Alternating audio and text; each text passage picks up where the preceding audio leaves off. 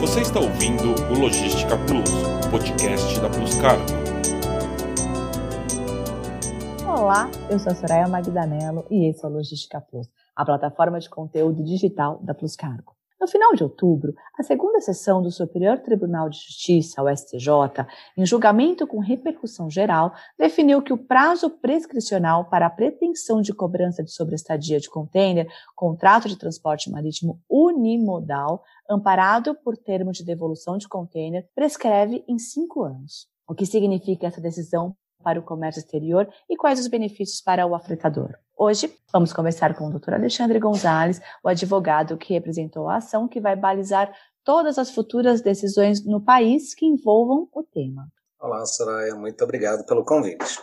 Doutor Alexandre, existe um regramento específico para a prescrição de sobreestadia de containers no Brasil? Então, Soraya, o motivo do julgamento que nós tivemos semana passada no STJ era exatamente para tentar buscar pacificar os entendimentos que nós tínhamos no Brasil. Esse regramento já foi até objeto de outras conversas que nós tivemos no passado. Sempre foi complexo aqui no Brasil, porque nós tínhamos até então mais do que uma corrente de defesa sobre a questão da sobreestadia. Então, nós tínhamos, em virtude da falta de uma definição da natureza jurídica da demurge como um todo, sempre existiu a discussão se a demurge deveria ser de um, cinco, três, dez anos. Então, a partir de agora, esse julgamento, ele realmente ele veio para tentar balizar e definir de uma vez por todas quando nós estamos falando né, de transporte unimodal, que foi amparado, ou seja, por um único documento de transporte, o prazo efetivo para que o afretador ou o credor dessa demurge ele pudesse então promover essa, essa ação de cobrança. Doutor Alexandre, explica para gente o que representou essa ação e qual era a questão tratada sobre a demurrage na situação apresentada? Perfeito, Soraya. Vamos lá. Essa ação, como eu mencionei anteriormente, ela veio buscando solidificar o entendimento jurisprudencial que nós tínhamos sobre o tema. Até então, a gente tinha duas correntes majoritárias que no STJ vinham tendo decisões bastante conflitantes. Uma corrente que definia que a prescrição ela seria de apenas um ano, ao passo que nós tínhamos uma segunda corrente trazendo para cinco anos a prescrição. E o que aconteceu foi que, quando nós ajuizávamos uma ação de cobrança sobre estadia de container, a única certeza que nós tínhamos caso essa ação fosse proposta por mais, depois de um ano da devolução do equipamento, era a não certeza de qual seria o resultado, porque nós teríamos que contar, às vezes, com a sorte no julgamento de qual turma ou qual juiz fosse entender a matéria. Então, a importância do julgamento para essa questão da demurge no Brasil ela é muito grande, porque ela realmente ela veio desde a sua proposta de afetação, que é o quê? Quando essa ação foi selecionada para que houvesse a repercussão geral em cima do, da sua decisão, todas as demais ações que envolviam a cobrança da sobreestadia de container e tinha dentro da sua estrutura a discussão sobre a prescrição, todas as ações foram suspensas. Então esse julgamento ele é muito importante porque entre aspas, ele destravou todas as ações que já existiam e a partir de agora ele vai dar o norte para os julgadores decidirem em casos futuros. Então, é sim uma importância muito grande da decisão que nós tivemos. É um julgamento histórico, porque há quase 20 anos essa discussão sobre a prescrição estava instalada aqui no Brasil e a tese que acabou prevalecendo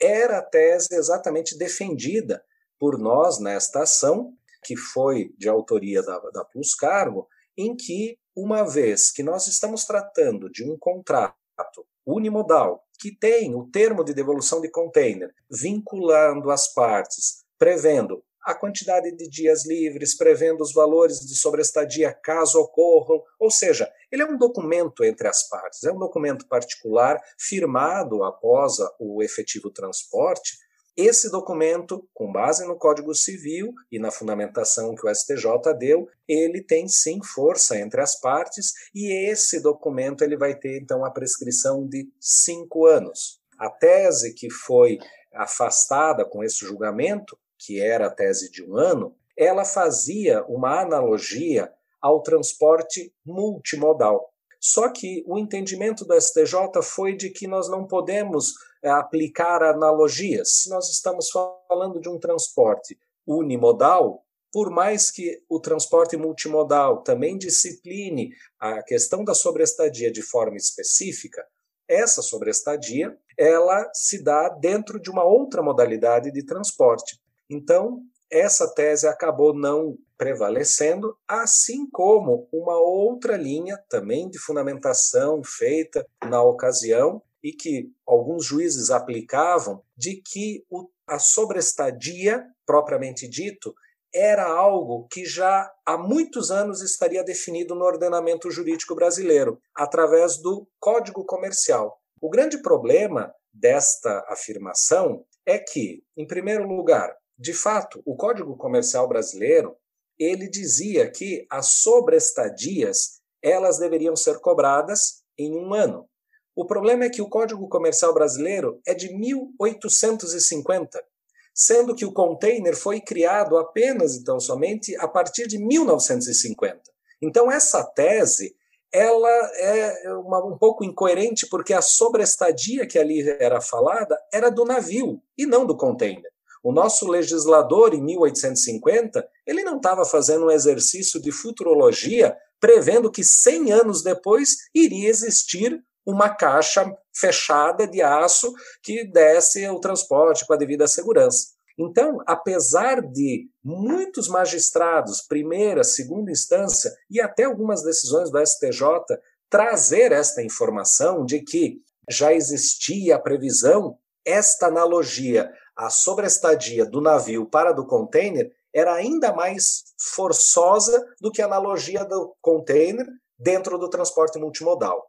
E tanto uma quanto a outra acabou sendo afastada, e no passado nós tínhamos uma outra discussão sobre a prescrição em três anos, que até uh, alguns anos atrás ainda era aplicável, mas essa já foi afastada, porque a questão de reparação de danos extrapatrimonial tinha uma discussão muito tênue ali em cima dela. Então, hoje, acabou prevalecendo exatamente a questão da tese dos cinco anos, quando houver um transporte unimodal e, ao final, tivermos um documento, o um termo de devolução de container. E qual é o benefício para o afretador? Vamos lá. O afretador ou o transportador propriamente dito, que vai fazer o transporte efetivo ou a intermediação, a partir do momento que ele disponibiliza aqui no Brasil, por exemplo, num caso de importação, a unidade devidamente transportada em zona primária, permitindo assim que o, o importador realize né, a nacionalização dessa mercadoria, o benefício para o afretador nesse caso é que, uma vez apresentado um termo de devolução de container e devidamente assinado, quer seja pelo representante legal da empresa importadora ou até mesmo o seu despachante, desde que ele tenha poderes específicos para tanto, é dar a garantia ao afretador de que, caso haja devolução intempestiva do equipamento e ela tenha esse amparo documental, o afretador poderá dar entrada numa ação de cobrança num prazo onde ele atualmente havia antecipado esse, esse processo, porque ele todo mundo queria fugir da discussão da prescrição então, a gente observou um movimento muito grande em todo o comércio marítimo né, aqui no, no Brasil, porque os armadores, para fugir da discussão, começaram a ajuizar ações imediatamente após a devolução dos containers. De certa forma, isso causou um, não vou dizer um tumulto, mas deu uma celeridade né, em procedimentos que antes, quem trabalha mais tempo no comércio exterior, se lembra que às vezes os, os armadores levavam dois, três, quatro, até cinco anos para exigir uma demurragem. Então, eu acredito que talvez com esta decisão vai dar uma acalmada nessa situação que uh, os armadores estavam provocando ações em um curto prazo, o que obrigava os agentes de carga a também tomar essa mesma providência. Então, era um atropelo, digamos assim, porque uma vez devolvido o container com a sobrestadia e esse container ou o importador não pagando a sobrestadia dentro de um prazo ali de 30, 60 dias, automaticamente os agentes de carga, os próprios armadores já acionavam seus departamentos de cobrança próprios, terceirizados, jurídicos, enfim, para tentar compelir o pagamento via notificações extrajudiciais e essas, num curto prazo, caso não tivessem resultado, imediatamente transformavam-se em ações judiciais. Tendo um prazo maior agora, ou seja, essa tranquilidade, talvez isso dê uma reduzida e permita até mesmo a possibilidade de algumas negociações com prazos um pouco mais dilatados, sem perder o risco de perecer o direito do credor de buscar o seu crédito. Ele pode eventualmente, ainda mais agora, em uma época que nós estamos passando de pandemia, onde temos aí algumas empresas ainda retomando, Muitas empresas foram afetadas por conta da pandemia, estão com problemas de caixa, têm dificuldades financeiras e às vezes impor a eles pagamentos até altos sobre a estadia dentro de um prazo relativamente curto, às vezes acaba não sendo viável. Então, de certa forma, essa decisão, ela sim acabou contribuindo para a gente ter uma pacificação desse entendimento e, consequentemente, traz essa segurança jurídica, quer seja para o afretador, para o agente de carga, o armador, que eventualmente intermediou, realizou o, o efetivo transporte, bem como ao próprio é, importador, que agora ele sabe que, devolvendo o equipamento e tendo incidido a demurge, ele vai ter ali até cinco anos, ele sabe que ele estaria sujeito a uma cobrança. Claro que o direito de exercer essa faculdade de promover a cobrança ele vai ficar, claro, a critério, então, do cada um dos credores. Né? O que, que acontece nos casos em que não tem uma prévia estipulação no contrato de transporte? Pois então, na prática, o que, que a gente acaba observando? É muito raro né, sair lá da origem um BL onde esteja disposto no BL o free time que efetivamente esteja incidindo. A gente sabe dentro da dinâmica, armador não vai colocar isso, agentes de carga, depende de quem foi o agente na origem, quem que emitiu esse BL, nem sempre quem vai emitir o BL tem conhecimento da tratativa comercial que foi dada ao importador aqui no Brasil. Então, acabou se tendo hoje o que? Nós temos dois momentos aqui em que ficou definida essa questão da delimitação do free time, né? ou na proposta comercial, ou caso isso não tenha sido inicialmente aventado, através do, do termo de devolução. O que acontece é que a decisão do STJ ela deixou claro de que a prescrição de cinco anos no transporte unimodal, ela vai se aplicar exatamente quando nós temos aqui um documento prevendo essa delimitação. Mas e se no BL não disse qual é o free time? Se não houve um termo de devolução de container, ou seja, não tem esse documento formalizado, o que, que aconteceria? Tecnicamente falando, iria voltar a ter a aplicação do que? Se é um transporte unimodal sem termo, como não há uma lei que regulamente especificamente a questão da sobrestadia dentro do transporte unimodal, o próprio STJ já manifestou entendimento de que daí a prescrição seria de 10 anos. E isso ainda vai continuar existindo. Então, hoje, o que acontece? Essa decisão ela foi importante dentro do transporte unimodal, amparado por um termo de devolução de container. Não tem o termo, não foi definido ali, não foi ajustado, tecnicamente ainda fica fazendo, então, a manutenção da prescrição em 10 anos. Alexandre, quais são os cuidados que as empresas devem tomar para planejar e preparar a documentação do transporte para evitar qualquer erro em relação à demurrage? O grande problema é que a demurrage ela não é algo que a gente contrate. A demurrage não é para acontecer.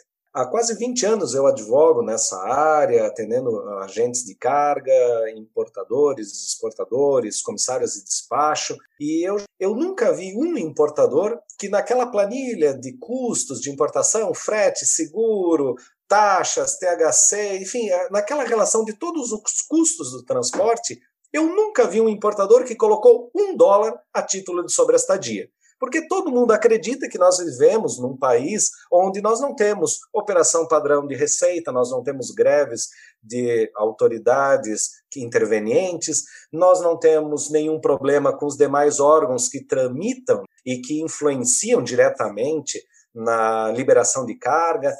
Nós não temos problema com o mapa, nós não temos problema com a Anvisa, nós não temos problema com a própria Receita. Enfim, então todo mundo acredita dentro de uma situação, vou dizer assim, um pouco forçosa, de que todas as importações elas vão correr bem. Canal vermelho é algo que não acontece ou que não vai gerar problema, eventuais dificuldades no desembaraço não vão ocorrer. Claro que a gente está fazendo aqui uma brincadeira, mas é para mostrar que a questão da demurge ela passa muito mais, talvez, por uma necessidade que o importador precisa ter de entender de uma vez por todas que no nosso país, se você fez uma contratação e negociou com agente de carga um 30 dias de free time, Ásia, padrão, 21, 30 dias, ok? Na real, esse prazo ele é um prazo adequado para se conseguir buscar liberação. O que acontece é que, diante de dificuldades que aqui nós poderíamos citar inúmeras que poderiam acontecer no curso do desembaraço aduaneiro, os importadores, infelizmente, têm um timing de resposta às dificuldades que muitas vezes eles acabam se colocando numa condição desvantajosa. Porque se assim que ele tiver conhecimento de que a minha mercadoria chegou hoje, o navio operou, a carga baixou, está lá no recinto primário. Eu faço aqui algum registro de DI, deu algum problema, a, a fiscalização não está indo fazer a vistoria física, uh, tivemos qualquer situação que a gente possa vir até aqui, hoje existem mecanismos jurídicos para agilizar esse procedimento mas ainda existe todo um preconceito, uma visão talvez até ultrapassada de que ah, eu não vou provocar o judiciário para reivindicar algo que é meu de direito. Ah, eu não quero criar um atrito com a Receita, eu não quero criar um atrito com algum órgão interveniente. Existe, infelizmente, ainda hoje, uma passividade muito grande dos importadores diante de dificuldades que ocorrem diariamente em todos os recintos alfandegados no país. Isso nós falamos aqui muito, e claro, em virtude de, de demurge, nós estamos falando de transporte marítimo, mas isso ocorre no aéreo, isso ocorre né, em todos os aeroportos também. Então, existe um receio, né, um temor infundado hoje de se buscar efetivamente o direito do importador. Então, eu acho que para evitar a demurge, a demurge ela não, ninguém quer a demurge, mas ela é algo que ocorre e hoje não por vontade do importador, é muito raro situações em que o importador propriamente dito tenha feito algo para dar causa a isso. Mas sim, o importador ele passa a ser responsável pela sua desídia ou até mesmo pela sua não proatividade diante das dificuldades que ocorrem dentro da questão aduaneira. Claro que para mim é muito cômodo, na minha posição enquanto advogado, dizer: olha, diante de eventuais dificuldades, existe a necessidade sim de buscar uma assessoria especializada para fazer o quê? Exatamente fugir do risco. Mas não é o que a gente acaba observando no nosso dia a dia. Então, é, não é à toa que no Brasil nós temos um volume que é incompatível em relação à quantidade de ações de cobrança de demurge, considerando a quantidade de importações. Existem estudos, enfim, que mostram que, indo para os extremos, a China tem uma quantidade de discussão de demurge que é irrisória em relação à quantidade de ações que nós temos no Brasil. Mas, claro, a demurge ninguém espera, ninguém quer, mas a gente precisa realmente analisar isso com bastante carinho e, claro, na medida do possível, quer seja o agente de carga, o próprio despachante, na medida do possível, às vezes, orientar o seu cliente final, o importador, de que existem meios do que simplesmente aguardar que a coisa se resolva por si só.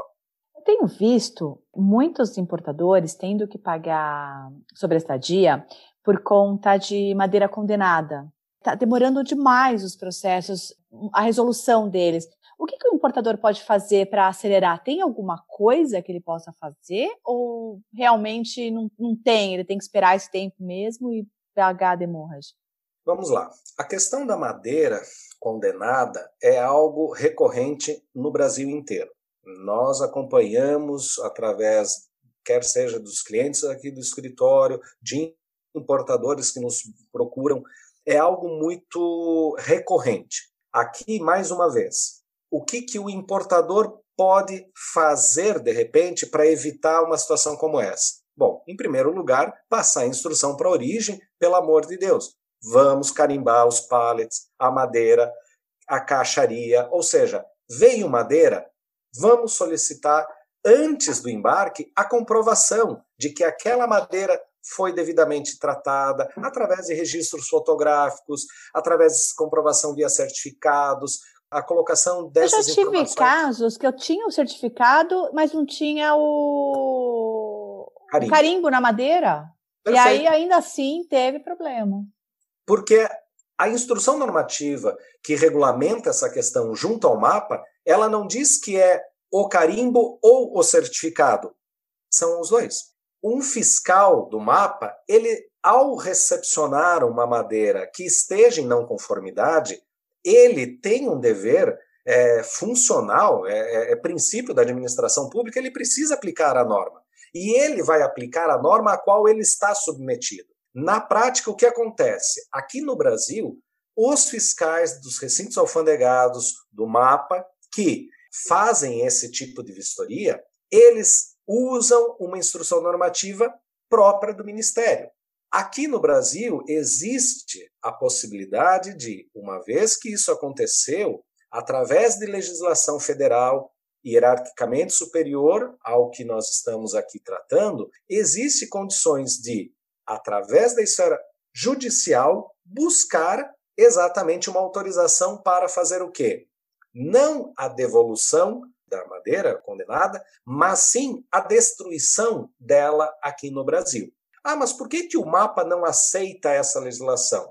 Infelizmente, eles vão aceitar ou estão seguindo uma instrução própria. Mas, administrativamente, existe uma resistência muito grande para a utilização dessa legislação hierarquicamente superior. E, infelizmente, o importador ele precisa fazer o quê? Nesse momento, mais uma vez, buscar o judiciário, buscar uma, um amparo externo para que ele permita exatamente fazer o quê? A liberação tempestiva para evitar a sobrestadia. Ou seja, como nós havíamos falado ali anteriormente, é mais uma vez a necessidade do importador tomar a frente, não assumir uma posição passiva diante do que está sendo colocado. Porque, vamos falar a verdade, quando você tem uma madeira condenada, um pallet, quer seja uma madeira de apeação, ou às vezes apenas um mero calço, nós tivemos N casos aqui em que o fiscal simplesmente reteve um container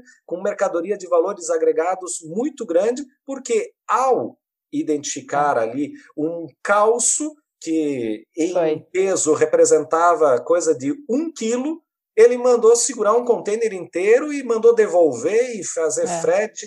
E, então, assim, às vezes é um custo muito grande. Então, essa é uma situação que realmente ela é muito séria. Está havendo uma série de medidas, está se buscando projetos de lei capitaneados pela OAB, pela Comissão Marítimo Portuário Aduaneiro da OAB Paraná, em sentido de buscar uma melhor análise desse caso. Eu acho que são medidas muito é, proativas e muito é, assertivas é, em busca do, da defesa dos direitos, digamos assim, dos importadores, visando tratar de uma forma com a menor onerosidade a solução de um problema. E o pior é que muitas vezes a prática ela é um pouco dissociada do fim. Nós tivemos vários casos em que os fiscais, eles simplesmente eles mandam segregar uma madeira que não estaria carimbada e aquela madeira ela é vista como se fosse uma madeira que tivesse